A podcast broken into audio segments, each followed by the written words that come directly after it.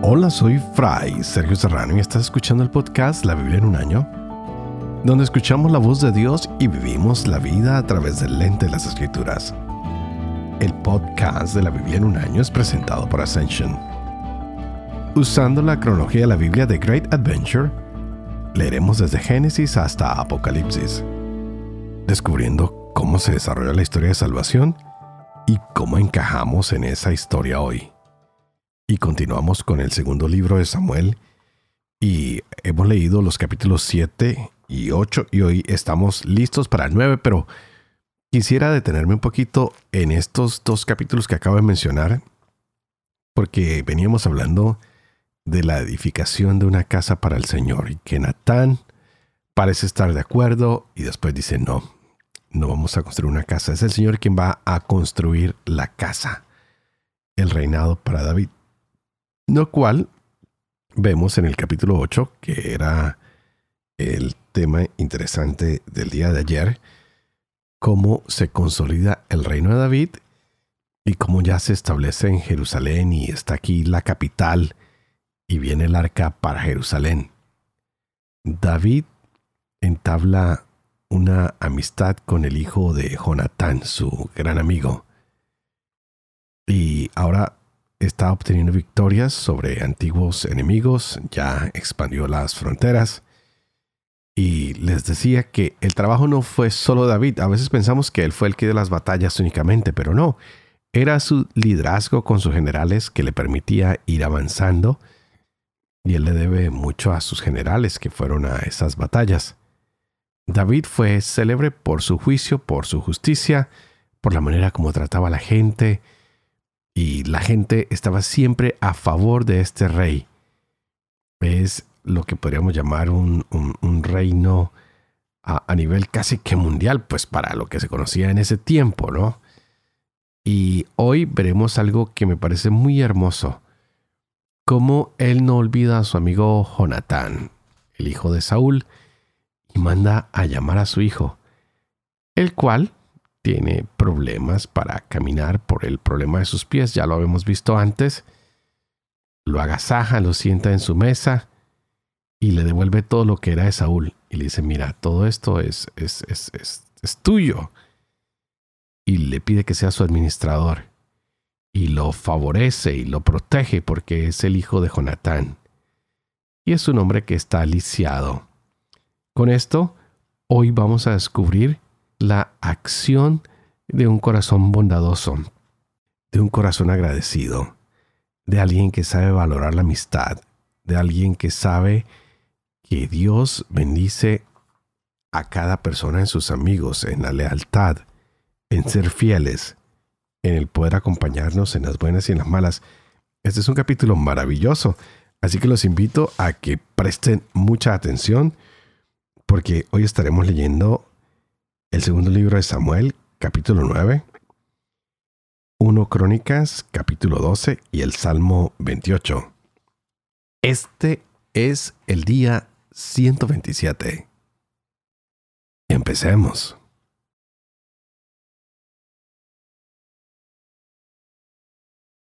Segundo Samuel, capítulo 9. David preguntó, ¿Queda todavía algún hijo de la casa de Saúl? Quiero favorecerlo por amor a Jonatán. Tenía la familia de Saúl un siervo llamado Siba. Lo convocaron ante David y el rey le dijo, ¿Eres tú Siba? Respondió, Tu siervo soy.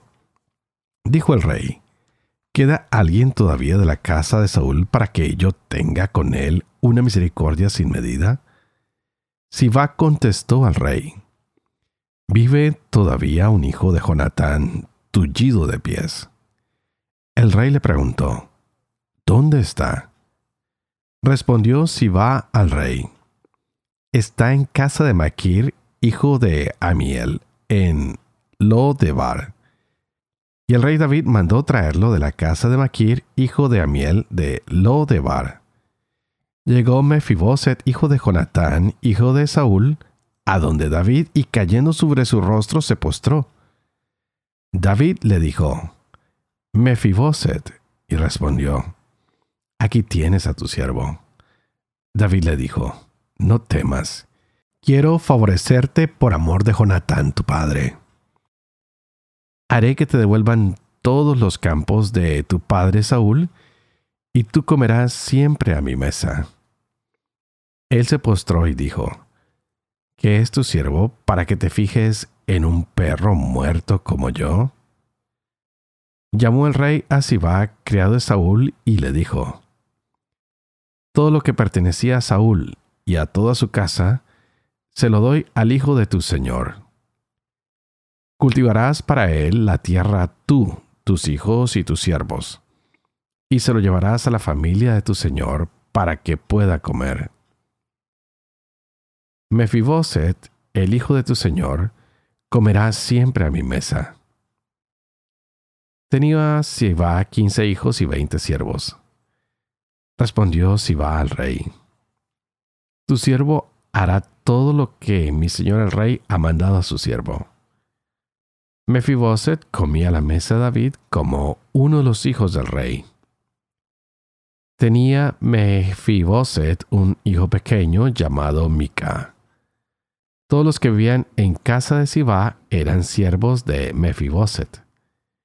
Pero Mefiboset vivía en Jerusalén porque comía siempre a la mesa del rey. Estaba atullido de pies.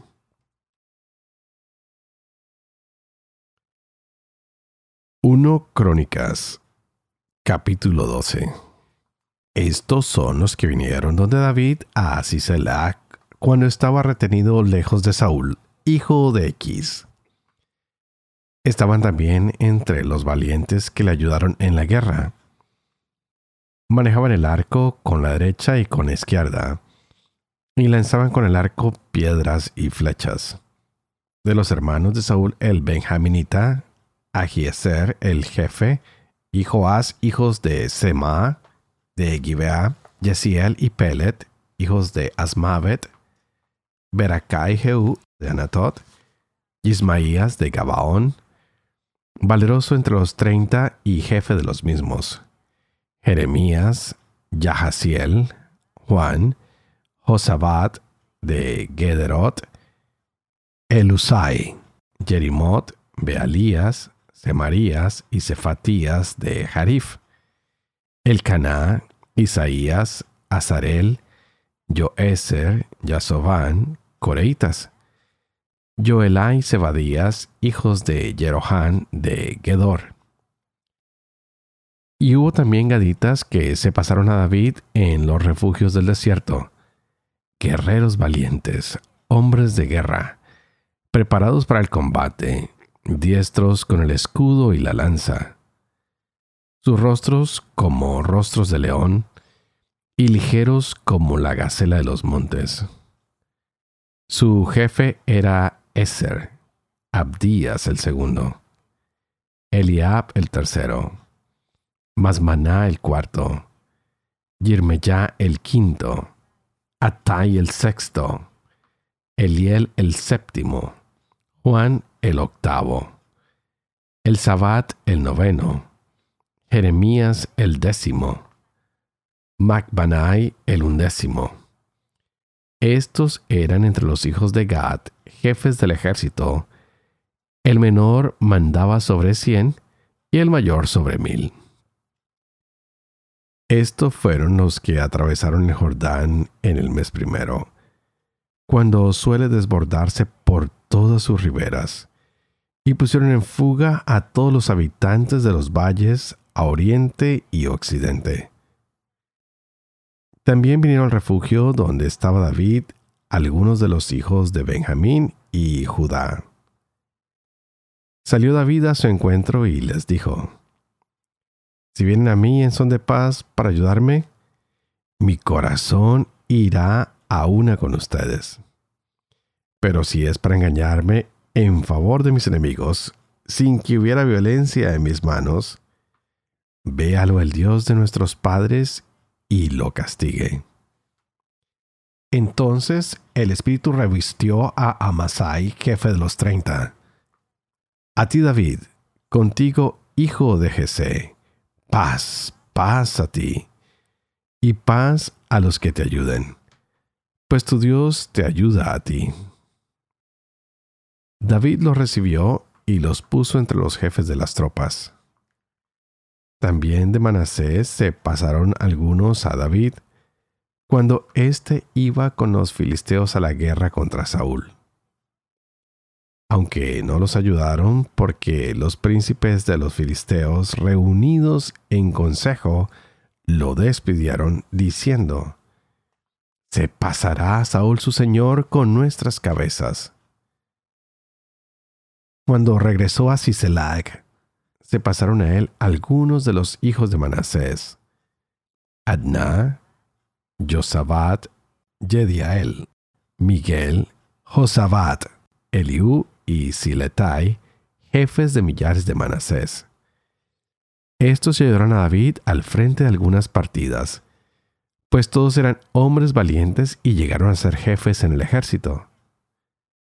Cada día, en efecto, acudía gente a David para ayudarlo, hasta que el campamento llegó a ser grande como un campamento de Dios. Este es el número de los guerreros preparados para la guerra que vinieron donde David a Hebrón para transferirle el reino de Saúl conforme a la orden de Yahvé. De los hijos de Judá, llevando escudo y lanza, 6.800 armados para la guerra. De los hijos de Simeón, hombres valerosos para la guerra, 7.100. De los hijos de Leví, 4.600. Joadab, príncipe de los hijos de Aarón, con otros 3.700. Sadoc, joven y valeroso, con 22 jefes de su casa paterna. De los hijos de Benjamín, hermanos de Saúl, 3.000. Hasta entonces la mayor parte de ellos habían permanecido fieles a la casa de Saúl. De los hijos de Efraín, 20.800 hombres valientes, famosos en sus casas paternas. De la media tribu de Manasés, 18.000, nominalmente designados para ir a proclamar rey a David. De los hijos de Isaacar, duchos en discernir las oportunidades y saber lo que Israel debía hacer, 200 jefes, y todos sus hermanos bajo sus órdenes. De Zabulón, 50.000 aptos para salir a campaña, preparados para la batalla, provistos de todas las armas de guerra, audaces en la lucha con corazón entero. De Neftalí, mil jefes, y con ellos treinta y siete mil hombres con escudo y lanza. De los danitas preparados para la batalla, veintiocho mil seiscientos. De hacer aptos para salir a campaña y preparados para la batalla, 40.000. Y de Transjordania, de los Rubenitas, de los Gaditas y de la media tribu de Manasés, provistos de todos los pertrechos de guerra para la batalla, 120.000.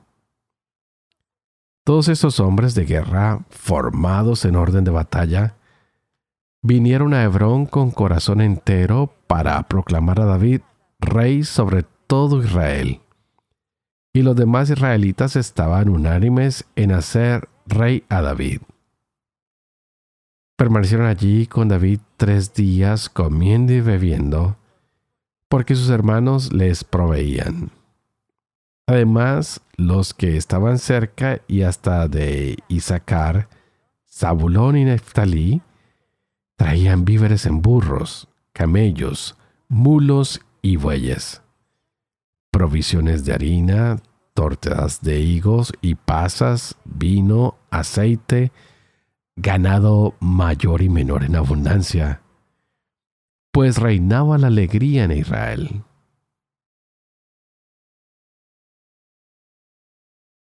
Salmo 28 de David a ti alzo mi voz, Yahvé, roca mía, no enmudezcas.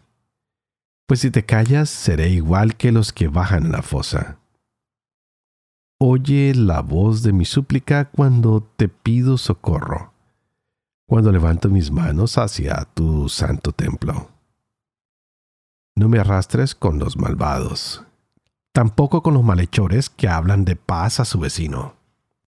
Y el mal se oculta en su corazón. Págales Yahvé según sus obras, según la malicia de sus actos. Trátalos conforme a sus acciones págales con su misma moneda. No entienden las obras de Yahvé, lo que han hecho sus manos, que los derribe y no los reconstruya. Bendito Yahvé que ha escuchado la voz de mi plegaria.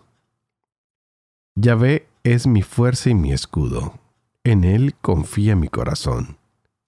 Su ayuda me llena de alegría, le doy gracias con mi canto. Yahvé es la fuerza de su pueblo, un baluarte que salva a su ungido. Salva a tu pueblo, bendice a tu heredad, pastoréalos y llévalos por siempre.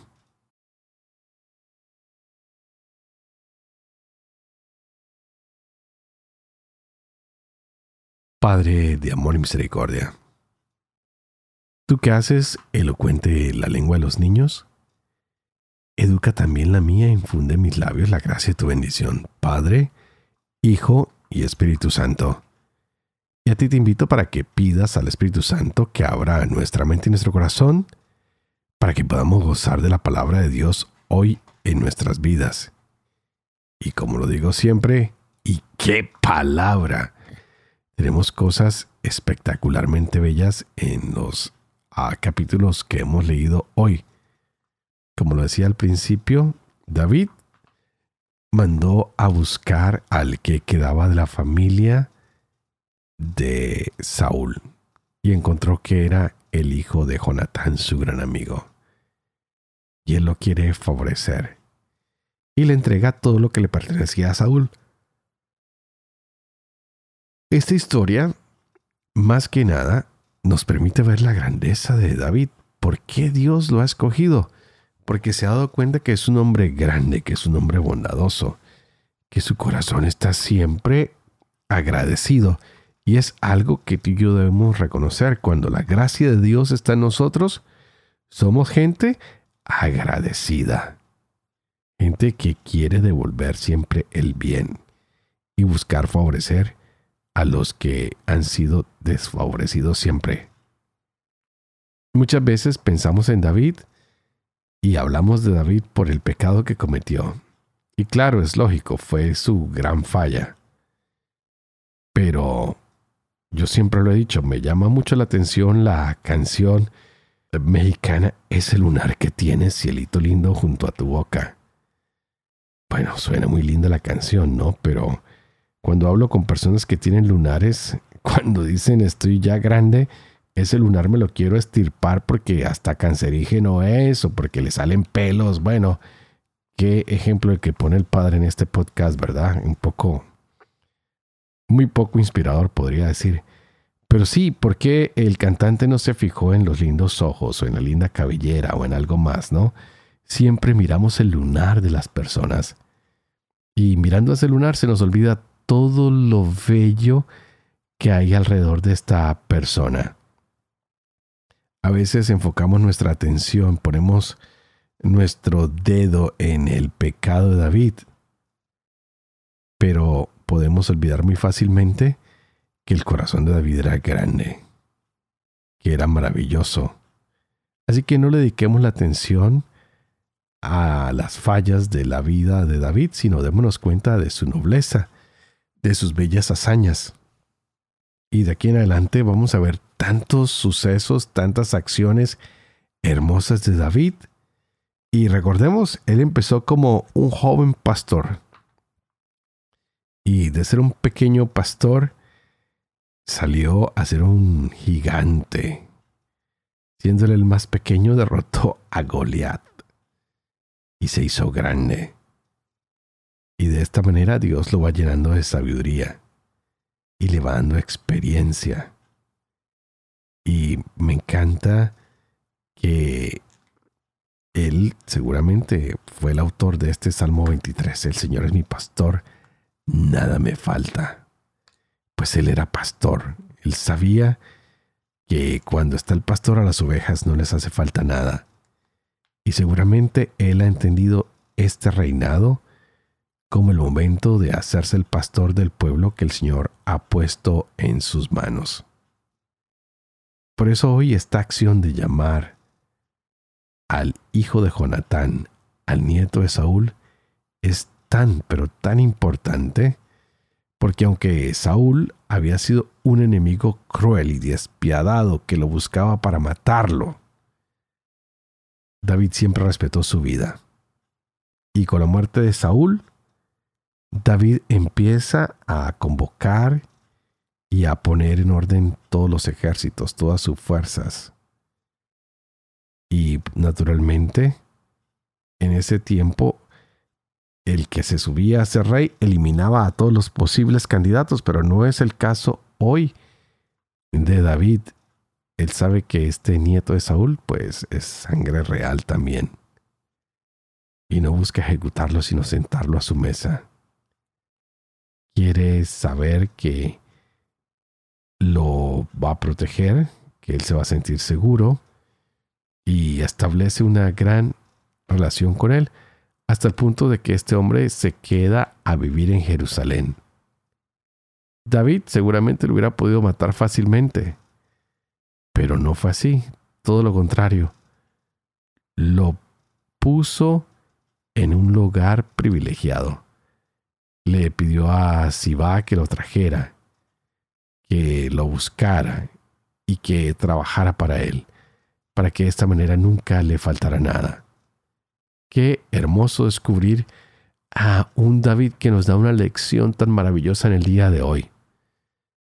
Es algo no solamente corporal, sino espiritual, la capacidad de amar, de ser fiel, de ser amigo, de reconocerse uno delante de Dios como una persona que tiene que servir, Hoy este hombre le dice a David, Señor, ¿por qué te fijas en este perro? Pero David no lo ve como tal, lo ve como el hijo de sus amigos, de Jonatán y de Saúl. Wow, resulta muy interesante la manera como vemos estos relatos en la escritura. David quiere sentarlo a su mesa y comer con él. Qué hermoso. Porque David lo está librando a este hombre de la muerte, para que este hombre también pueda vivir de manera fiel delante de los ojos de Dios. Así que hoy una gran lección para ti y para mí. David nos enseña a tener un corazón humilde, sencillo. Tal vez David no podía sanar a este hombre de su problema con los pies, pero podía sanarlo de sus miedos. Podía sanarlo de todas las cosas que lo tenían alejado de un buen lugar en la mesa real. le dice, no, de ahora en adelante cenarás conmigo, estarás en mi mesa. Así que tal vez tú hoy no puedas recibir la sanación corporal al escuchar la palabra de Dios, pero tal vez escuchando esta palabra sientas que sin importar cuál es tu defecto, sin importar cuál es tu debilidad, sin importar cuál es tu pecado, tal vez hoy el Señor te está llamando y te dice, oye, tú también ven, siéntate conmigo a la mesa, porque no he venido a destruirte, todo lo contrario. He venido a salvarte. He venido a extender mi mano hacia ti. He venido para que te sientes conmigo y para que celebremos juntos. Wow, creo que hoy hemos recibido mucha bendición con estos capítulos que se nos han dado. Así que mejor me despido y nuevamente les pido que por favor oren por mí. Ya me siento un poco mejor, está regresando mi voz. Pidan para que yo pueda ser fiel a este ministerio de compartir la palabra con ustedes todos los días. para que pueda vivir con fe esta palabra que leo, que comparto, para que pueda enseñar siempre la verdad, para que yo también pueda cumplir lo que enseño y sobre todo que la bendición de Dios Toporoso, que es Padre, Hijo y Espíritu Santo, descienda sobre cada uno de ustedes y los acompañe siempre. Que Dios los bendiga.